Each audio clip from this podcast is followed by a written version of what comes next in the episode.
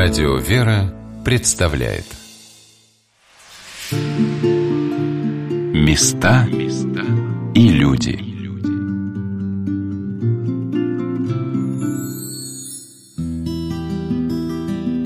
Как человек может величить Бога?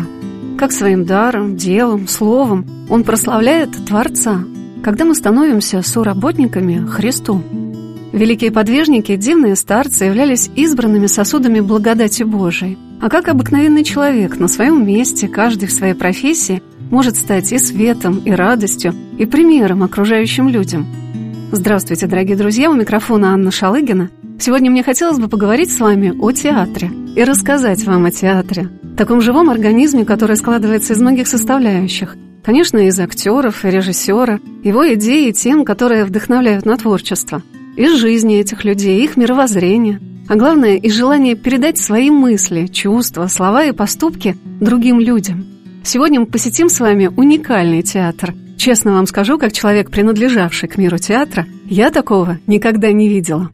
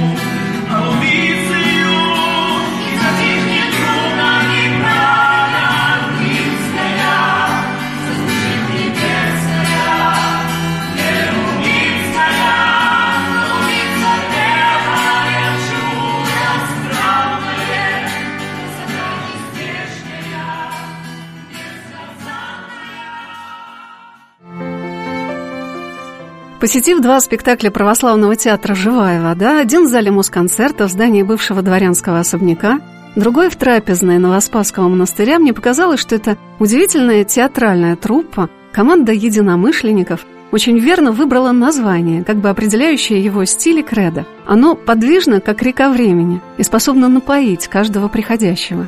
Художественный руководитель театра Лариса Ивановна Никулина ответила на мой вопрос о его названии, откуда оно родилось священники посоветовали.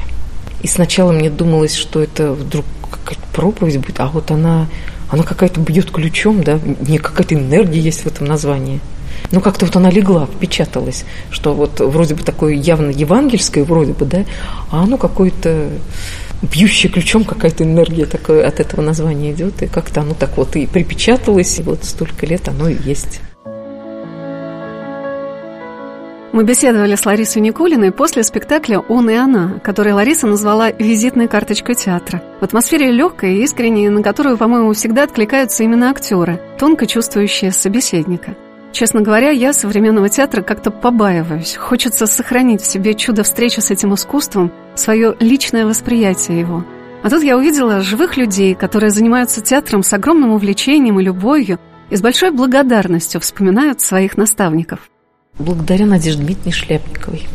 Вот, Царствие Небесное, потому что она нас учила школе подлинного театра. Но это, знаете, как это даже не теория. Ты к такому мастеру попал, вот она несла эту подлинность, она ни тени фальши не терпела. Прям вот она может ресницу где-нибудь заметить, что ты там что-то вот сфальшивил, что-то, и она нас пробирала по полной программе. И это как-то, знаете, это впиталось просто. Ты через секунду понимаешь, где фальш на сцене, да? Ты через секунду понимаешь, я ребятам говорю, о, Тиянтер, Тиянтер пошел, не верю, я Станиславский, я не верю, да? Ой-ой-ой, театр, театр, не надо, не надо. Мы, зачем? Не надо. Я говорю, если мы не верим, а почему, говорю, зрители должны верить вот в это все такое? Оно якобы даже может и, говорю, талантливо фальшивим, но не надо. Нет, ну театр, вот сразу видно, ну театр, ну даже неплохой, да, все равно театр. Надо вот сущностно, сущностно так вот жить. Оказалось, что мы учились Ларисой у одного мастера, как говорят в театральных институтах. Вторым педагогом у нее на курсе был Владимир Захарович Федосеев, режиссер, которому я очень благодарна именно за эту достоверность, высокую планку, которую всегда хотелось сохранить. Но это была не только театральная школа, но и человеческая, личностная, когда он учил нас самообразованию, умению мыслить, а главное – умению быть самим собой – Надежда Дмитриевна, она такое сердце, и в то же время это школа, она прям, этот живой театр, она чувствовала, да. Она, кстати, вот это нас все время, ее школа, она учила сиюминутному существованию, не как и там вчера что-то сделал, а здесь сиюминутно учила действовать да, на сцене. Не сюйствовать, а действовать. Она, например, могла говорить, ну, поскольку мы любили друг друга, да, и, и мы знали, что она нас любит, и она могла так-то, например, у нее такие могли, не хлопачи морды, она могла там говорить, ну, как свои уже родные люди, свой там птичий язык. Говорит, вы должны быть вот людьми, людьми, людьми должны быть на сцене. И вот часто, я помню, мне кто-то, батюшка какой-то шутил со мной, говорит, ну, ты же сейчас сыграешь, ты же вроде как артистка. Нет, говорю, батюшка, если ты в жизни играешь, значит, ты плохой артист. Хороший артист, он не должен в жизни играть. Значит, ты будешь неискренним человеком. Если ты в жизни не искренний человек, как на сцене будешь как-то странно все. В спектакле театра «Живая вода», который называется «Он и она», есть два персонажа – мужик и баба. Их какая-то удивительная открытость обращения к зрителям, лично каждому, рождала у меня ощущение, что это даже не роли, а такие сами актеры – но оказалось, что это не совсем так – Роль бабы, она не сто процентов я. Я, наоборот, у нее учусь больше быть внимательной к ближнему, к мужу. Но я вот благодаря этой роли, я каждый раз так думаю, ой, нет, я лучше пойду встречу мужа. Ой, ну я лучше, я лучше сначала его накармлю, а потом уже я вот все остальное сделаю. То есть, как бы, на самом деле, она очень мне помогла. То есть, я, я вообще у своих ролей учусь. Ну, я вообще стараюсь выбирать такие роли, чтобы у них еще учиться и духовности, и какой-то там, и вообще житейской какой-то мудрости, может быть. А мне казалось, что Мария Кива, которая воплощает на сцене очень гармоничный женский образ, такая есть в жизни. Но когда я увидела ее в спектакле «Варежки от Варюшки», для меня раскрылось ее дарование совсем с другой стороны, но тоже с очень лирической. А вот ее партнер по спектаклю «Он и она» Игорь Коровин совершенно обезоружил меня какой-то невероятной добротой, которую на самом деле тоже не сыграешь. Она в человеке должна быть.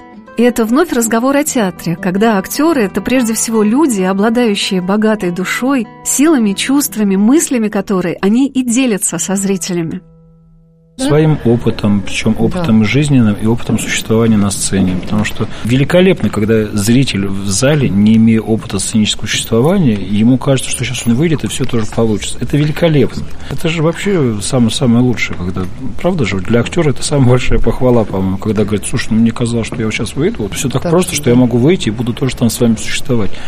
Это же здорово, спасибо вам большое за такую похвалу.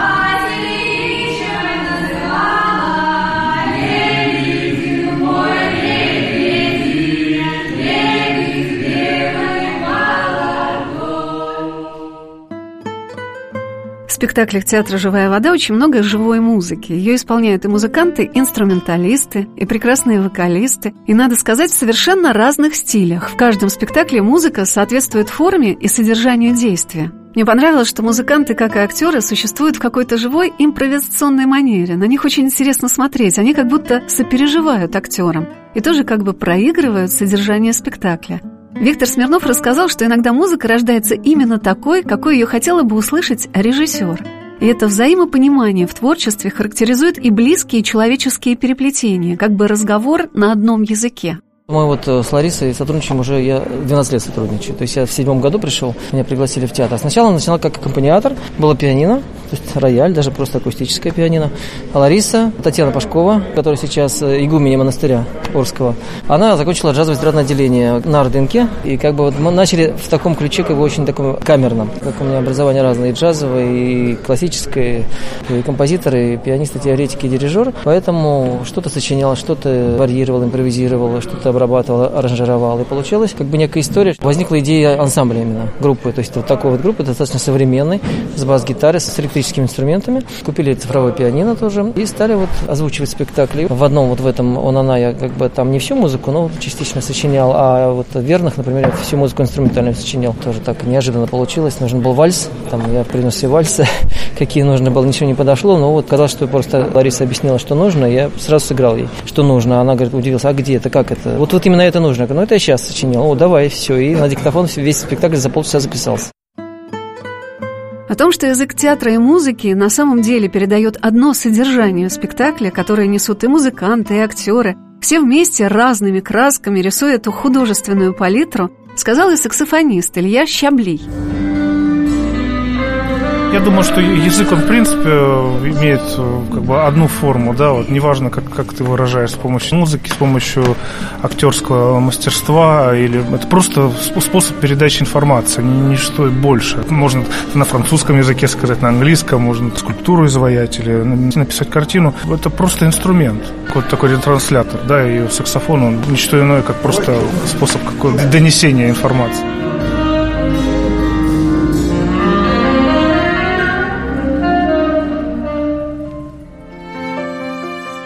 Сегодня на «Волнах Радио Веры» мы рассказываем о православном театре «Живая вода», который за свою более 15-летнюю историю создал 14 спектаклей, тема которых показывают интересы и увлечения целого коллектива. Это и постановки о царственных страстотерпцах, и о преподобном мученице великой княгине Елизавете Федоровне, о жертвенной любви, казалось бы, в детском спектакле «Букашечка», и о семейной жизни в спектакле «Он и она», на вопрос, как создавался этот театр, ответила его художественный руководитель Лариса Никулина. Мы начали, как я всегда говорю, начали 15 лет назад с полтора человека, да, то есть мы попытались какую-то программу рождественскую сделать, там, пасхальную, и думали, ну как вот говорить о вере, да, я сама такой человек, я не люблю занудство нигде, и думаю, ну вот что, как рассказывать, вот что надо, да, ну вот, а потом, знаете, как бывают такие в жизни, как толчки, Господь теперь уже понимает, что все действительно движет промысел Божий, и вдруг мы общаемся, очень была у меня встреча замечательная с поэтессой одной, очень глубокой, доброй, интересной, интересный. И я с ней разговорился, говорю, вот мне вдруг так сказали, чтобы я занялась делом, а как, как, вот, у меня идут размышления. И вдруг она какую-то сказала простую вещь, она говорит, ну, главное, если вот вы будете говорить о вере, да, не надо, чтобы вы были такие, знаешь, говорящие головы. Вот так она сказала. И я как-то поняла, что да, нужно как раз, если тебе Господь действительно дал, так получается, промыслом Божьим, мы тогда это не знали, что ты получил это образование. Значит, используй это ремесло, да, используй то, что ты знаешь. И мы, собственно, стали потихонечку так все создавать, чтобы каждый спектакль был интересный. И мне потом даже один священник сказал, вы делаете так, чтобы это было интересно, современно, но и в то же время глубоко. То есть вот старайтесь, разрабатывайте, делайте. Ну, вот такая история. И так и пошло. Вот начали, начали с полтора человека, потом у нас было четыре человека, потом одиннадцать, потом двадцать, потом тридцать. Сейчас нас почти в объеме нашего дела, да. Не то, что мы каждый день ходим, нас сто человек, и мы ходим и каждый день собираемся, да. У нас 14 там спектаклей спектаклей за эти годы, да, и вот как бы в объеме нашего дела вот у нас где-то почти 80 человек. У нас актеры, музыканты, певцы, административно-техническая часть, то есть у нас вот такая уже собралась команда большая. Лариса вспоминала, как со всех сторон собирались в труппу и актеры, и музыканты, Мне запомнился рассказ, наверное, самого молодого профессионального актера театра, который, узнав о живой воде в далеком городе Оренбурге, осуществил свою мечту здесь работать. Это Артем Глухов. Я в районе где-то полутора лет в театре узнал о театре таким, ну, не случайным образом, но очень неожиданным. Я сам не из Москвы, и когда жил в другом городе, учился на последнем курсе театрального, приехал «Живая вода» на гастроли в Оренбург, и показали спектакль как раз он она, который был сегодня. Это единственный спектакль, который я видел тогда. И когда встал уже вопрос так ребром, институт подходил к концу, нужно было выбирать дальнейшее, там что как. Мне мой священник священник, ну, он как раз-таки один из был организаторов гастролей вот в Оренбург. Он говорит, а что вот ты туда не хочешь? А я как-то даже и не думал. Все-таки Москва там, еще там всякие затыки возможные. Вот. И думаю, ну, была не была, попробую позвонить. Что-то позвонили, сказали, все, ладно, приезжай. И вот таким образом оказался здесь. Лариса Никулина сказала, например, Артему о том, что ищут актеры в этом театре и как к нему относятся зрители.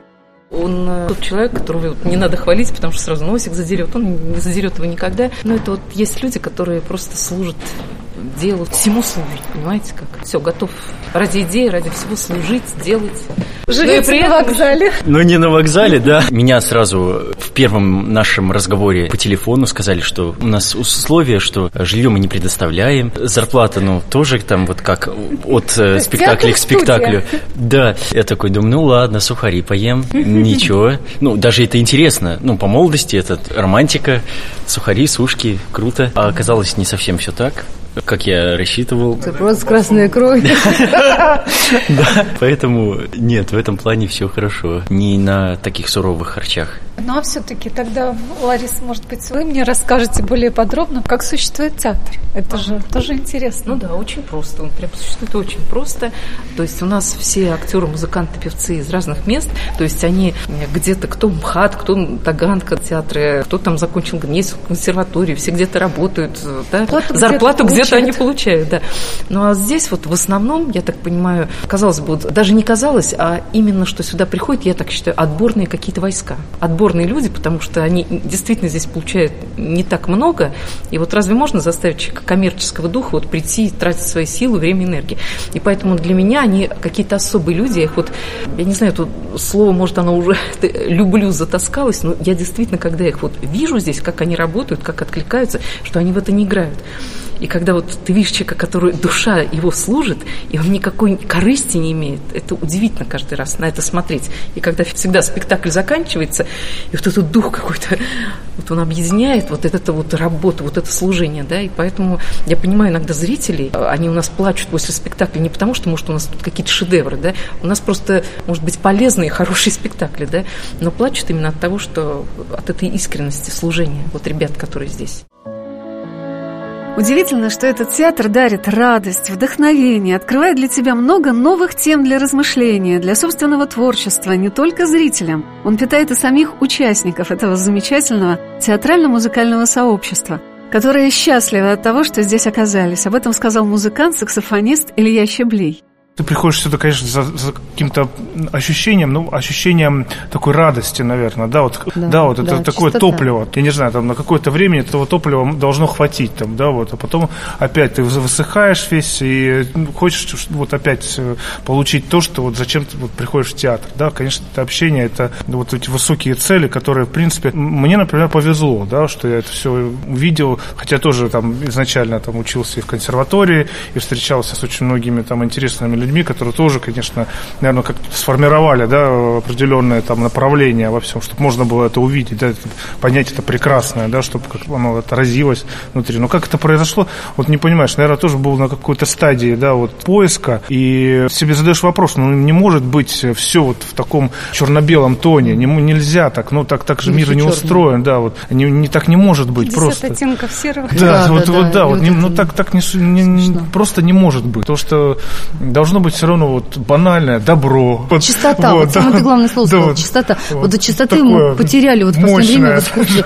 А для меня вот искусство, само искусство слово, это определение искусства. Я уже это вот за 20 лет поняла точно, что это должна быть чистота нравственность. И в первую очередь это должна быть вот любовь и возвышенное, возвышенное отношение к человеку, к человеческим качествам. Если показывают э, грязь, если еще что-то, это уже вот для меня вот не искусство. Хотя мне говорят, что ты не понимаешь, там такая гейша, которая там такая любовь. Ну какая там любовь? Ну там тебя погружает в такой мрак, какую-то там любовь ты потом собираешься еще найти. Ну, Господи, помилуй. Понимаете, вот когда вот сейчас это современное такое вот э, направление, чтобы показать всю грязюку, а потом сказать, ты знаешь, как он жертвовал собой, вот набирая на себя всю эту грязюку. Ну уж, Господи, помилуй. Да и лучше бы я этого не смотрела, никогда не знала. А уж дети наши тем более. Я всегда замечала, что чем интереснее и сложнее замысел режиссера, тем вдохновеннее откликаются на него актеры. Актриса Мария Кива рассказала, что привело ее в этот театр. Я этот театр сознательно нашла. Как вы его нашли? Ой, чудом, ну просто я, слава богу, он был, этот театр, потому что я, э, проработав 10 лет в театре Станиславского и еще в других, там, в центре Казанцева, и в кино снималась, в какой-то момент я поняла, что мне нужен такой театр, который бы действительно вот рождался внутри, как вот Игорь говорит, внутри рождается. То есть это не просто взятая пьеса, вот там Шекспира, да, и вот ее постановка, потому что уже было миллион постановок, ну сколько можно играть одно и то же, да? Ну даже нет, можно ее сыграть и по-другому, но здесь именно вот уникальность в составе, славе именно в том, что люди, которые здесь собрались, они дышат одним духом, они работают одной цели, они здесь даже не, ну, не то, что работают, они не работают, деньги зарабатывают, а именно служат. То есть именно вот служат, действительно. И вот эта общность людей, которая здесь собралась, она и является тем эталоном, который я искала. И его нет сейчас вот в светских театрах, этого эталона. Режиссер Лариса Никулина видит проблему современного театра в том, что нет того высокого разбора, высоких тем, о которых говорили великие русские и советские режиссеры. Все опустилось на землю. Наверное, случаются сейчас какие-то хорошие спектакли, естественно, и актеры, и режиссеры, все это есть, да, но как единичный случай. А то направление, которое сейчас принял театр, все-таки какой-то червоточины, я бы сказала, иногда, ну, много действительно эротики вот это сейчас, и вот этого всего, и как ты понимаешь, нас так и учили, и школу мы тоже прошли. Вот я ГИТИС заканчивал, Саратовское, да, училище, где у меня был мастер замечательный, Надежда Дмитриевна Шляпникова, которая, ну, она действительно была талант, да, она заканчивала у Кнебель, которая ученица Станиславского, и вот она это так впитала эту школу, школу вот какого-то подлинного театра. То есть она нам не прощала никогда ни реснички фальши, да, вот так она нас воспитывала. Я как-то привыкла к такому, что она говорит, что театр – это высокий разбор, это высокий смысл, всегда так она учила. Такая подоплека должна быть. Тогда это интересно, тогда это глубоко, да, в этом интересно жить, копаться, этому интересно служить таким темам. А когда ты понимаешь, что все как-то ушло на инстинкты, да, сейчас и на вот эти все, в основном эротические какие-то ухищрения, ну, мне это как-то неинтересно, понимаете? Потому что человек – это душа, человек – это дух это стремление, да, к высокому. Вот мне это близко. Ну, поэтому как-то я ушла прям в прострацию. Вообще вот ушла из... Хотя у меня... Я работала там в театре, у меня, можно сказать, все было хорошо. Оклад, какие-то роли. Работали все. актрисой или режиссером? Да, актрисой, актрисой работала. И просто я ушла прям в никуда ушла. Сначала в никуда. В никуда вот. А уже мне священники, которые меня уже знали, все, они вот посоветовали, говорят, ну, у тебя два профессиональных театральных образования, ты вот, говорит, займись делом. Как-то незаметно наша беседа о театре «Живая вода» обернулась разговором о современном театре, его путях развития. И мне очень запомнилось то, что сказал о свободе на театральных подмостках актер Игорь Коровин. Очень интересное словосочетание «свобода творчества». Слово «свобода»-то сегодня уже приобрело совсем другой смысл. Я когда своим детям много лет назад пытался это донести, говорил, ребята, бывает разная свобода. Бывает свобода греха, бывает свобода от греха человек должен выбирать, с какой свободой ему жить. Потому что нам-то преподносит массовые масс-медиа, преподносит один вариант, свобода греха, понимаете, а то, что может быть свобода от греха, никто там не скажет. И свобода творчества – это штука такая, ведь для той же Ларисы, ведь это послушание, этот театр. Ей было дано послушание, ей, ну, я думаю, что это она лучше расскажет. Батюшка сказал, вот у тебя есть профессия, вот иди ею и занимайся во славу Божию, и неси. И здесь мы тоже вот в каждом своей мере, в своей степени, в своем направлении также пытаемся, вот, что можем, во славу Божию помаленечку добавлять, приносить, исполнять. Такая вот она, свобода-то она, понимаете, с четким направлением, со своими ограничениями, своим разумением. А Виктор Смирнов, композитор, аранжировщик, пианист, сказал о том, что проповедь, обращение к слушателям со словами о настоящем, сущностном, самом важном, может звучать и со сцены. И у нас священники и архиереи, сначала они шли как бы, ну, думали поспать, отдохнуть после служб. Но когда они включались, они говорили, просто удивительно, что это искусство несет так же, как проповедь. Людям то самое зерно духовности, которым часто не хватает. Вот, допустим, да, оно даже, может быть, и есть, да, приди в храм, как бы, но это же так просто не придет человек. Придет в храм, откроет книгу, а тут он вдруг посмотрел что-то, увидел, что-то зацепило. И, и тем более темы такие, они, они просто жизненные все. Тут даже плакали, даже рабочие какие-то пришли, вот простые как-то на спектакль. Просто вот они плакали, это наша, наша жизнь. Да. Все эти наши темы темы, эти все вот то, что вы, вы прямо сущность всю скрываете.